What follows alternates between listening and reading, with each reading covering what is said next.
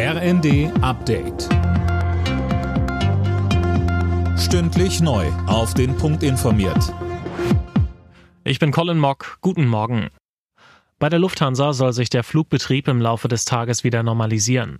Am frühen Morgen um 7.10 Uhr endet der Warnstreik des Bodenpersonals. Tom Husse, dann gehen die Tarifgespräche weiter. Ja, da hofft Verdi, dass die Lufthansa ein besseres Angebot vorlegt. Das letzte habe wenig mit ihren Forderungen zu tun gehabt, so die Gewerkschaft. Sie hatte die Beschäftigten an sieben Flughäfen von gestern früh an zum Warnstreik aufgerufen. Der Großteil der Lufthansa-Flieger wurde gestrichen, rund 100.000 Passagiere kamen nicht vom Fleck. Verdi fordert ein Lohnplus von 12,5 Prozent für das Bodenpersonal, mindestens aber 500 Euro mehr im Monat. Die FDP-Verteidigungspolitikerin Strack-Zimmermann will im Bundestag für einen Antrag der oppositionellen CDU-CSU stimmen und erntet dafür in der eigenen Ampelkoalition Kritik. In dem Antrag wird die Lieferung von Taurus-Marschflugkörpern an die Ukraine gefordert. Das lehnt vor allem die SPD bisher ab.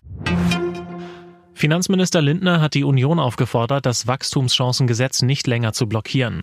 Heute soll im Vermittlungsausschuss von Bundestag und Bundesrat nach Lösungen in dem Streit gesucht werden.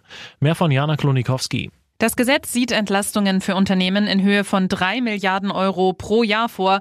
Die unionsgeführten Länder wollen dem Ganzen im Bundesrat aber nur zustimmen, wenn die Ampel die Kürzungen bei den Agrardieselsubventionen zurücknimmt. Lindner sagte dem Redaktionsnetzwerk Deutschland, dass die Unternehmen jetzt dringend Steuererleichterungen bräuchten. Nur so könne eine neue Dynamik in der Wirtschaft entstehen. Die Einwohner von Grünheide bei Berlin haben sich gegen eine Erweiterung der Tesla Gigafactory ausgesprochen. Das Votum ist aber nicht bindend. Das letzte Wort haben die Gemeindevertreter. Tesla will seine Fabrik in Grünheide erweitern und dafür ein Waldstück roden. Unentschieden für den BVB im Achtelfinal-Hinspiel der Fußball Champions League. Gegen die PSW Eindhoven spielte Borussia Dortmund am Abend 1 zu 1. Alle Nachrichten auf rnd.de